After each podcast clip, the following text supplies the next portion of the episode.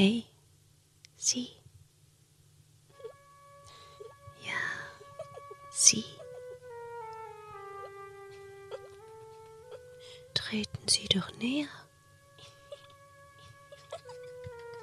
Seien Sie willkommen in der psychonautischen Märchenfabrik.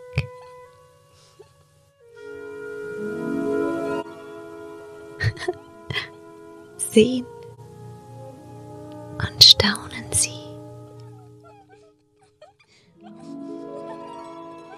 Lehnen Sie sich zurück, schließen Sie die Augen und folgen Sie einfach meiner Stimme. Wo es war oder wo es nicht war, das weiß ich nicht. Auch wann es war oder wann es nicht war, das kann ich nicht sagen. Aber wenn es war, dann war es wahrer als alles, was je war. Es war also einmal der König von Uruk, Gilgamesch. Und eines Tages machte er Halt auf seinem langen Wege in einer Bierschenke, und die Wirtin erkannte ihn nicht und war überrascht, als er sagte, dass er Gilgamesch sei.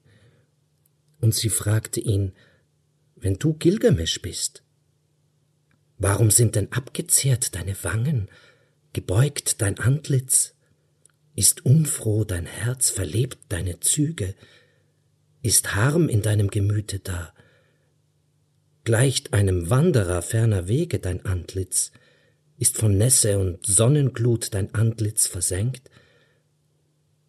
Und läufst in die Steppe?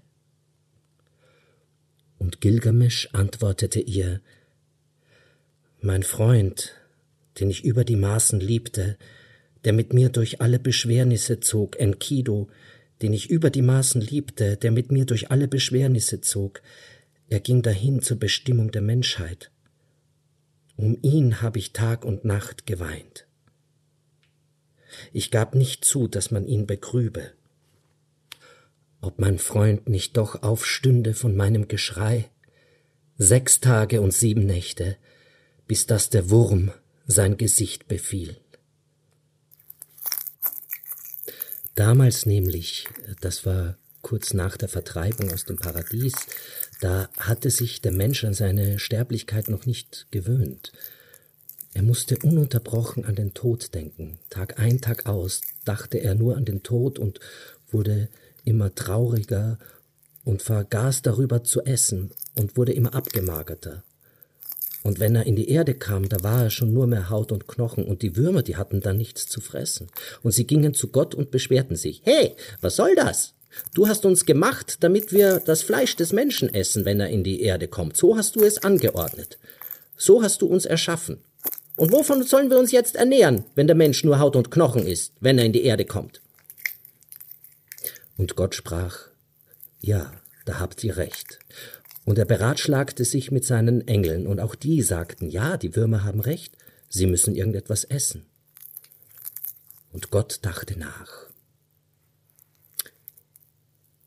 und er beschloss, dem Menschen das Geld zu geben. Er brachte Geld hinunter auf die Erde. Und der Mensch nahm das Geld und kaufte und verkaufte. Er kaufte für hundert und verkaufte für zweihundert und von den zweihundert zweigte er wieder hundert ab und kaufte wieder und verkaufte wiederum für zweihundert und immer so weiter. Und das gefiel dem Menschen sehr, sehr gut. Nun hatte er vieles, woran er denken musste.